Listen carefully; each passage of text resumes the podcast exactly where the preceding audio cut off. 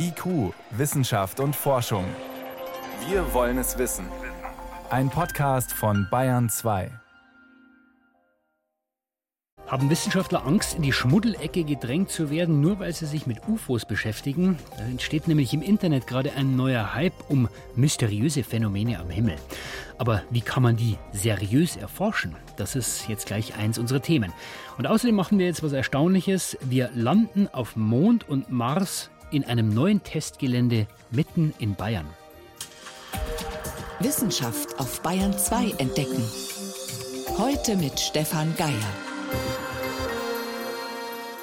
Inzwischen heißen UFOs nicht mehr UFOs, sondern UAPs oder UAPs, Unidentified Aerial Phenomena. Und wenn amerikanische Militärs öffentlich vor dem Kongress behaupten, die Regierung, ja, die weiß mehr über UAPs, als sie zugibt, dann ist es natürlich Zunder für Verschwörungstheorien und ziemlich viel Quatsch. Aber wenn dann auf der anderen Seite die Weltraumorganisation NASA einen eigenen Direktor für diese unbenannten, unbekannten Luftphänomene UAPs ernennt, na, das sollte doch eigentlich Wissenschaftlern helfen, die sich seriös damit beschäftigen wollen. Weil eigentlich sind diese Phänomene ja ein gefundenes Fressen für Wissenschaftler. Ich habe eine ungelöste Frage, auf die man eine Antwort sucht. Das ist ja das Wesen von wissenschaftlicher Suche. Wir fragen heute, warum ist es offenbar so schwierig, diese Dinge einfach in Ruhe wissenschaftlich zu erforschen. Und zuerst versucht Franzos, Franziska Konitzer zu ergründen, warum UFOs out sind und warum die U-Ups gerade so gehypt werden.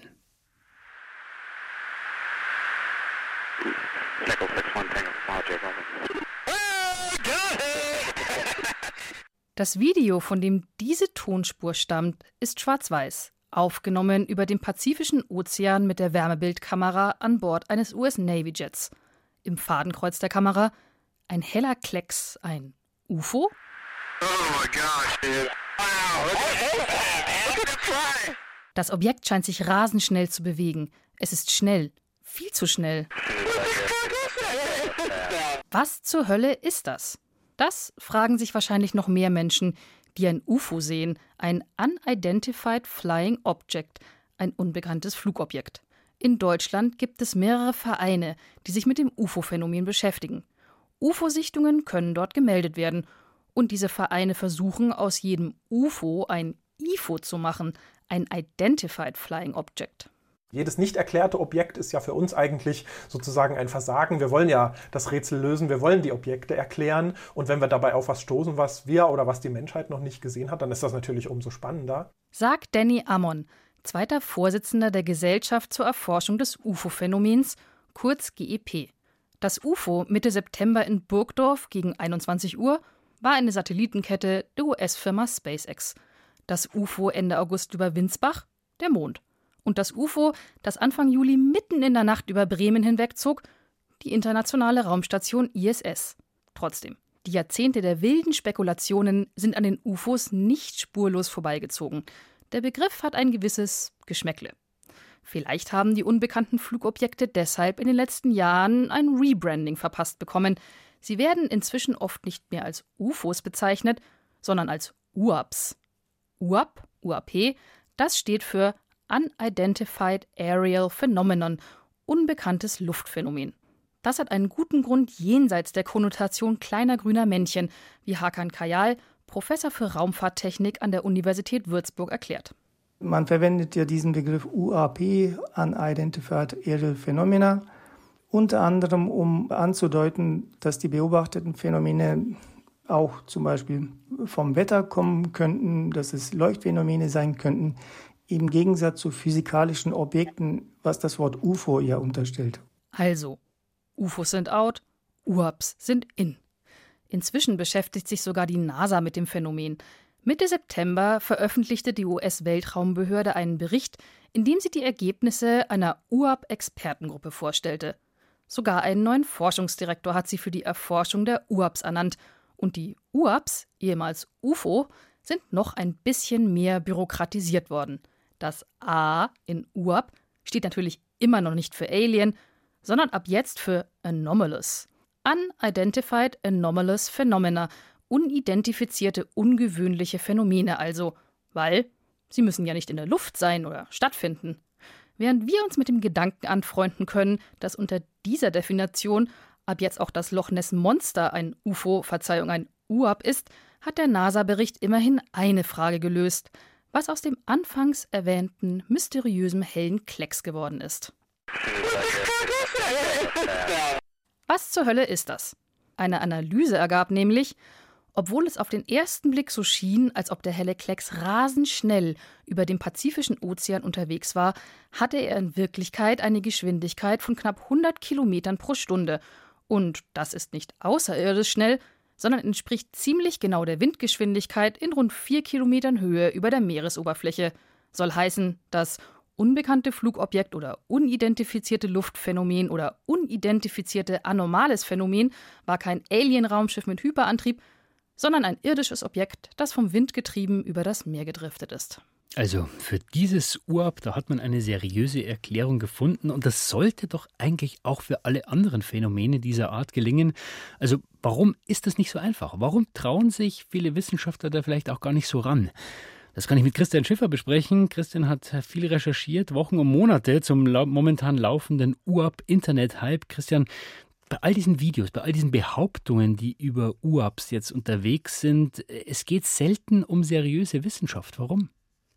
Also es gibt ja Wissenschaftler, die sich mit dem Phänomen beschäftigen, aber die müssen immer sehr darauf achten, nicht ins falsche Fahrwasser zu geraten, weil klar, UAPs oder UFOs, das ist eben auch ein popkulturelles Phänomen. Also jeder von uns kennt zum Beispiel Serien wie Akte X und es ist natürlich auch ein spirituelles Phänomen. Also in der Esoterik-Szene ist der UFO-Glaube auch durchaus verbreitet. Und dann gibt es natürlich viele Verschwörungstheoretiker, die sich auch dem Thema angenommen haben, insbesondere solche, die so dem libertären Verschwörungsglauben anhängen. Also tatsächlich, wo sich der Verschwörungsglauben so aus so einer Ablehnung gegenüber dem Staat speist und man dann eben meint, der Staat würde etwas vor uns verbergen, wie zum Beispiel Erkenntnisse über UAPs oder eben über UFOs oder, oder Aliens, Aliens, die schon da waren. Genau, die schon da waren. Und ja, da muss man dann schon aufpassen als Wissenschaftler, dass man da Abstand dazu hält. Dabei geht es doch, äh, soweit man zumindest bislang weiß, eigentlich im Endeffekt immer um erklärbare Phänomene. Ja, und es ist ja auch interessant, eben nach diesen Erklärungen zu suchen. Aber es ist natürlich trotzdem nicht ganz einfach. Also ich habe ein Beispiel mitgebracht. Es gibt in Norwegen diese Hessdalen-Lichter. Was ist das? Das sind so Lichter, die sich am Himmel bewegen, manchmal stehen bleiben. Also die sehen auch wirklich spektakulär aus. Also ich kann jedem nur empfehlen, sich die im Internet mal anzugucken. Und da haben die Forscher, die das dann erforscht haben, dann penibel darauf geachtet, eben das ganze Hessdalen-Phänomen zu nennen. Und zwar nicht nur, weil das präziser ist, also bei UFOs geht es ja um physische Phänomene, ne? also es geht mhm. ja um mhm. Objekte, aber ein Phänomen ist ja sozusagen nochmal allgemeiner. Kann können, auch nicht anfassbar sein. Genau, können Lichtspiegelungen sein oder irgendwas anderes. Also es ist präziser, aber natürlich geht es auch darum, nicht ins Lächerliche gezogen zu werden. Und ich glaube, die Spekulation kann man schon auch zulassen, dass man wahrscheinlich für ein Projekt, das das Hessdalen-Phänomen untersucht, wahrscheinlich eher Forschungsgelder bekommt, als wenn man sagt, man möchte jetzt die Hessdalen-UFOs untersuchen. Aber dann nehmen wir mal an, die Wissenschaft äh, nimmt sich diesen UAPs mehr an, nimmt die mehr in den Fokus und ist da auch offen drüber. Ne? Mhm. Das ist ja auch ein Wesen der Wissenschaft. Was bringt es für Vorteile? Also wir würden einfach besser verstehen, was da am Himmel eigentlich passiert. Weil heutzutage ist diese ganze UFO-Forschung, UAP-Forschung vor allem in den Händen von Hobbyforschern und die machen tolle Arbeit. Also ich will das jetzt nicht irgendwie verniedlichen oder sowas. Die geben Handbücher heraus, die sind fast schon wissenschaftlich, wo sie das alles katalogisieren und genau erklären, wie man das sozusagen einordnen muss. Die schauen sich die verschiedenen Stimuli an. Also Stimuli ist dann quasi so ein Fachwort für Dinge, die für UFOs gehalten werden. Also mhm. das sind heute zum Beispiel oft Drohnen. Dieses Problem gab es vor zehn Jahren nicht oder diese Stimuli oder auch Handykameras, die Bildstabilisatoren haben, wo vielleicht dann ein Licht erscheint an der Ecke, wo man das gar nicht vermutet. Das waren auch Stimuli, die es vor zehn Jahren eigentlich noch gar nicht gab. Nur die professionelle Wissenschaft, die verfügt natürlich über sehr viel mehr Daten. Also wir überwachen ja eigentlich permanent den Himmel. Es gibt Stationen, die den Nachthimmel sich angucken, Fotos machen. Es gibt äh, Projekte, die sich zum Beispiel der Lichtverschmutzung widmen und dafür den Himmel angucken. Es gibt Wetterbeobachtungskameras und die machen dauernd Aufnahmen. Und dieser Datenschatz, der könnte der UAP-Forschung tatsächlich weiterhelfen. Aber dieser Datenschatz, der muss ja auch gut sein. Es geht nicht nur um Daten, sondern es geht auch um gute Daten.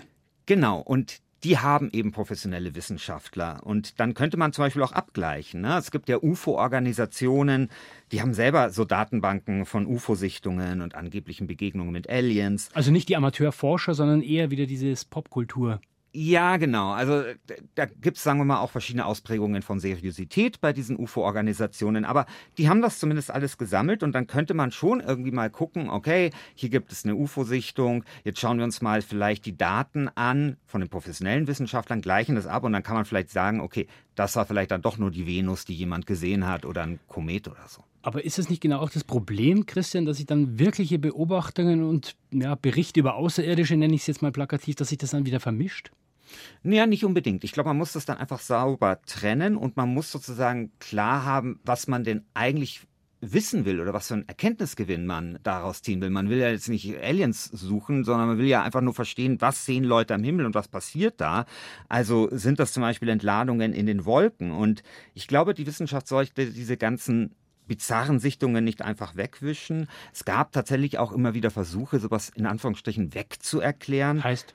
Ja, zum Beispiel gab es dieses Project Blue Book, wo dann völlig absurde Erklärungen für Dinge gefunden worden sind, die Leute gesehen haben, die tatsächlich mit der Realität nichts zu tun haben. Aber ich finde, die Wissenschaft sollte da neugierig sein und im besten Falle finden wir dann auch was heraus, zum Beispiel über die Himmelsdynamiken, was wir vielleicht heute noch nicht wissen. Jetzt gibt es ja verschiedene Ansätze, das Ganze zu versachlichen. Also es gibt Apps, die äh, jede Beobachtung möglich machen, zugänglich machen sollen. Auch die NASA hat eine eigene Abteilung, die das Ganze untersucht und veröffentlichen soll. Glaubst du, solche Bestrebungen werden helfen? Ja, das glaube ich schon, aber es kommt natürlich auch auf uns Bürger an, ja. Also was wir tun und was wir vielleicht nicht tun. Also was man zum Beispiel nicht tun sollte, man sollte nicht dauernd Wissenschaftlern mit jeder UFO-Sichtung auf die Nerven gehen und wenn man eine Sichtung sieht, tatsächlich, es gibt mittlerweile private Organisationen, die solche Apps anbieten, wo man das auch hochladen kann, die versuchen, das irgendwie zu sortieren, zu vereinheitlichen, auszuwerten. Aber das muss ich auch richtig aufnehmen. Genau, und da fangen die Probleme dann tatsächlich an, weil die meisten von uns nehmen es falsch auf. Also eine typische Situation, wo Leute ein UFO sehen, ist ja so auf dem Balkon beim Rauchen, ja, ganz typische Situation. Und was macht man dann? Man holt das Handy raus, tut dieses Licht oder dieses Objekt filmen und zoomt dann rein. Und das ist ganz, ganz schlecht, dieses Reinzoomen, Warum? weil naja, erstens kann man einfach später auch noch reinzoomen, aber man verliert vor allem wichtigen Kontext. Also man will eigentlich möglichst viel von dem Bild auf dem Foto haben oder auf dem Video. Man will sehen, sind da Gebäude in der Nähe, sind da mögliche Lichtquellen. Man möchte vielleicht auch zum Beispiel Sterne und so weiter sehen, damit man das irgendwie am Himmel orientieren kann. Das heißt, wenn Sie zum Beispiel ein UFO sehen oder ein UAP, dann eben ein Foto machen, wo möglichst viel Kontext auf diesem Bild drauf ist und nicht einfach reinzoomen. Und vor allem auch nicht enttäuscht sein, wenn sich dann am Ende herausstellt, dass es nichts mit Aliens zu tun hat. Und dann haben wir am Schluss, wenn wir solche Daten sammeln, haben wir einen besseren Datenschatz. Bleibt die Frage, was bringt das dann? Also kann man am Schluss dann wahrscheinlich jedes UAP, jedes Unidentified Aerial Phenomenon erklären? Also wahrscheinlich wird man ziemlich viele erklären können und wir erfahren dadurch natürlich dann auch vielleicht viel über uns Menschen, ja, wie vielleicht auch unsere Sinne getäuscht werden und wir erfahren aber eben vielleicht viel auch über das, was am Himmel passiert. Warum ist es so schwierig, unbekannte Flug- oder Luftphänomene seriös zu erforschen? Und was können wir aber lernen, wenn wir trotzdem uns bemühen, es zu tun? Vielen Dank für diese Einschätzungen, Christian Schäffer. Sehr gerne. Bayern 2. Wissenschaft schnell erzählt. Das macht Helmut Nordwig. Und Helmut, wir, wir reisen erstmal 11.000 Jahre zurück und weit weg ins heutige Gebiet der Südosttürkei an den Oberlauf des Zwei-Stromlands Mesopotamien. Das ist ja eine ganz alte Kulturlandschaft mit mhm. jeder Menge archäologischen Fundstätten. Göbekli Tepe zum Beispiel, eine Siedlung aus der Steinzeit. Und dort haben Menschen viele Vögel gejagt. Das zeigt jetzt eine neue Analyse. Die Forschenden haben Knochenfunde, die sie dort gemacht haben, abgeglichen mit Skeletten aus der Münchner Staatssammlung und insgesamt 84 Vogelarten identifiziert. Viele Singvögel darunter. Und die haben sie Jagd zum Essen. Ja, so sieht's aus. Stare, Ammern und andere Sperlingsvögel. Ist ja kaum was dran. Also. Ja, das ist richtig, aber es ist wohl trotzdem eine Delikatesse, so ein Schmankerl sozusagen. Äh, große Vögel waren aber auch dabei, Geier zum Beispiel, okay. Kraniche. Die sind wohl für rituelle Zwecke gejagt worden. Da gibt es auch Abbildungen von ihnen. Insgesamt ist dieses ganze Gebiet früher viel feuchter als heute gewesen und so sind auch noch ganz andere Tiere auf dem Speiseplan gestanden. Hirsche, Gazellen, Auerochsen, Wildschweine zum Beispiel. Kann man alles ablesen. Und jetzt geht es um ein ganz anderes Thema, die Wirkung von Yoga. Viele Menschen praktizieren ja diese Körper- und Atemübungen und Meditation. Und wer einen Herzinfarkt gehabt hat, der kann davon messbar profitieren. Das zeigt jetzt eine neue Studie aus Indien, die in den USA vorgestellt worden ist. Inwiefern profitieren?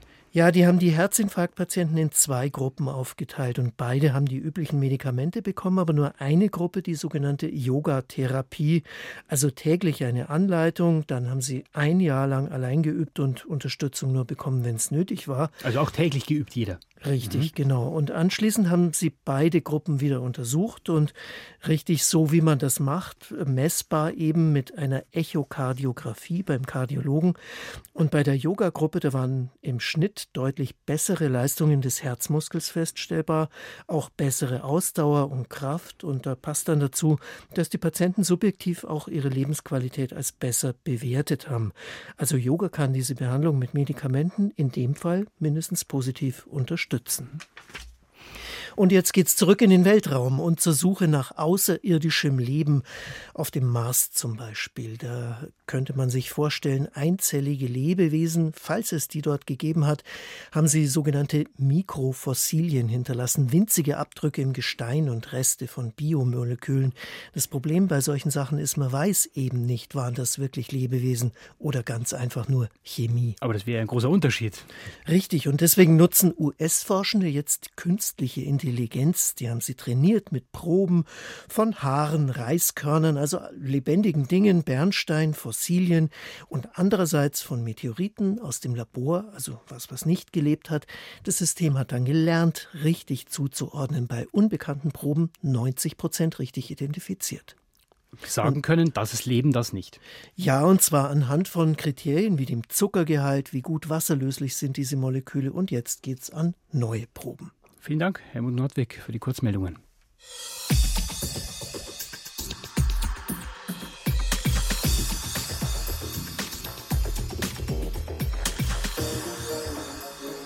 Bevor in den nächsten Jahren wieder ein Mensch den Mond betritt und bevor irgendwann in den nächsten Jahrzehnten ein Mensch auf dem Mars rumstapft, ja, davor müssen wahrscheinlich Roboter erstmal die Vorhut spielen.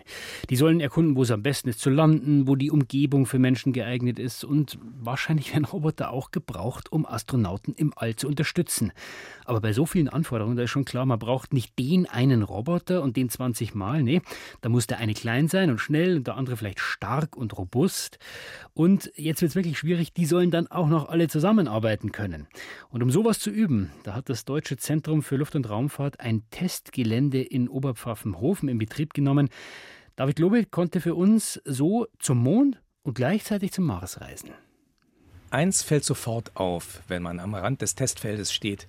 Der Mars ist ziemlich klein, nur etwa halb so groß wie der Mond. Ein Drittel des Geländes, auf das ich mit Martin Görner vom DLR-Institut für Robotik und Mechatronik schaue, besteht aus rötlichem Gestein. Der Rest ist grau, mit ein paar andersfarbigen Steinbrocken dazwischen. Der Mond, das ist tatsächlich Basaltgestein, was man auch auf dem Mond findet, sowohl auf Mond als auch auf Erde. Das ist ein vulkanisches Gestein.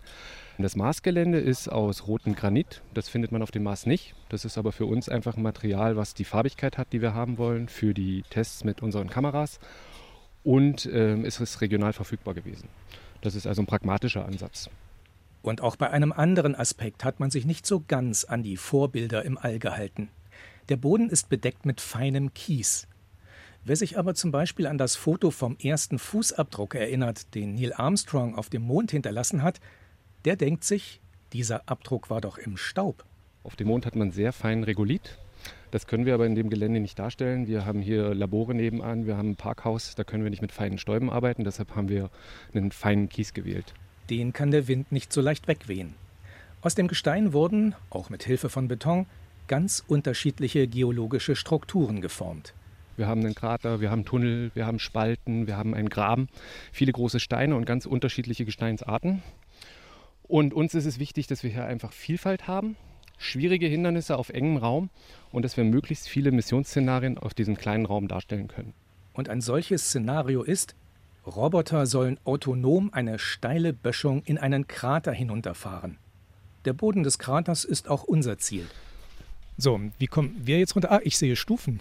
Ja, wir haben Stufen. Die sind zum einen für uns, um runterzulaufen, die sind aber auch ein nicht Mars- oder Mondtypisches Hindernis für Laufroboter, was wir einfach hier noch mit integriert haben.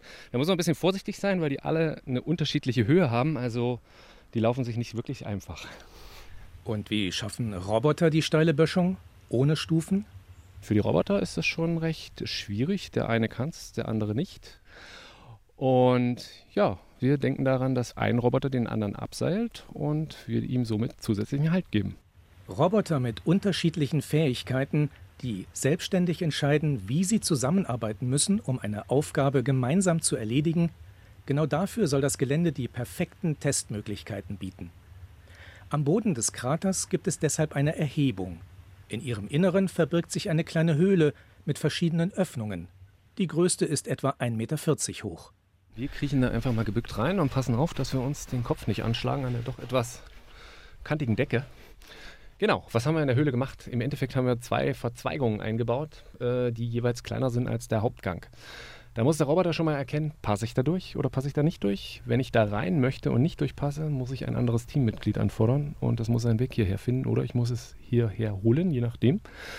Äh, oder muss es hierher transportieren. Also auch dabei geht es um Zusammenarbeit. In die rauen Wände des Hauptganges sind kleine Vertiefungen eingelassen, in ganz unterschiedlichen Höhen. Und da können wir jetzt wirklich interessante Steine reinlegen, die uns Geologen empfehlen als relevant. Und da können wir dann zum Beispiel testen, ob der Roboter mit seinen Kameras die Steine identifizieren kann. Und dann sind die teilweise doch oben in den Ecken platziert von dieser Höhle, die schwer zugänglich sind. Und wenn er da eine Probe nehmen muss, dann stellen wir die Planungsalgorithmen schon vor eine große Aufgabe. Unter anderem für den Einsatz in engen Höhlen hat ein DLR-Team Scout entwickelt, einen Rover für raue Umgebungen. Der Körper von Scout ist etwa einen Meter lang und besteht aus drei Segmenten, die beweglich miteinander verbunden sind. Jedes dieser Segmente ist etwa so groß wie ein sehr flacher Schuhkarton und hat zwei ungewöhnliche Räder. Um die Achse rotieren nämlich nur drei Speichen, ohne eine Felge, erklärt Roy Lichtenheld. Er leitet das Projekt. Wir haben da diese sogenannten äh, mantellosen Räder genommen im Englischen Rimless Wheels. Ähm, einfach aus dem Grund, dass das natürlich eine Mischung ist aus Rad und Bein sozusagen und wir mit einer vollrotatorischen Bewegung sozusagen ein Schreiten oder Laufen nachahmen können. Das hat den großen Vorteil, dass wir natürlich einfach Hindernisse besser überwinden können und uns aber trotzdem äh, sehr kontinuierlich und gleichmäßig und auch schnell fortbewegen können. Im Moment bewegt sich Scout allerdings gar nicht. Am Rand des Kraters beugt sich ein DLR-Team über den Rover. Die drei flachen Boxen mit den Rädern sind aufgeschraubt. Oh ja. ja. Nur so wie das aussieht, sieht das eher nach Lötkolben holen aus. Ein Kabel hat sich gelöst. Für Martin Görner ist diese Panne ein gutes Beispiel dafür, was die künstliche Mond- und Marsoberfläche den Forschenden bietet. Eine Testumgebung, die anspruchsvoller ist als das, was man in einem Labor nachahmen kann und mit der sich Versuche vorbereiten lassen, zu denen die Roboterteams später zum Beispiel an den Vulkan Etna reisen, wo man eine sogenannte Analoglandschaft findet, die ebenfalls Mond und Mars ähnelt. Wir brauchten etwas, was nah am Institut ist, dass man doch Veränderungen am Roboter machen kann, schnell reagieren kann, wenn was kaputt geht. Und dass wir auf Analogkampagnen sehr gut vorbereitet mit sehr gut getesteten Systemen gehen. Und tatsächlich ist die Labornähe auch bei Scout ganz nützlich. Schon nach ein paar Minuten arbeitet sich der Rover die Böschung des künstlichen Kraters hinauf. Also vorbereiten für den Flug ins All, da müssen die Roboter erstmal auf der Erde hart trainieren. David Globig war auf dem Mond und auf dem Mars-Testgelände mitten in Bayern. Und soweit war es das vom IQ-Team für heute. Stefan Geier war am Mikrofon.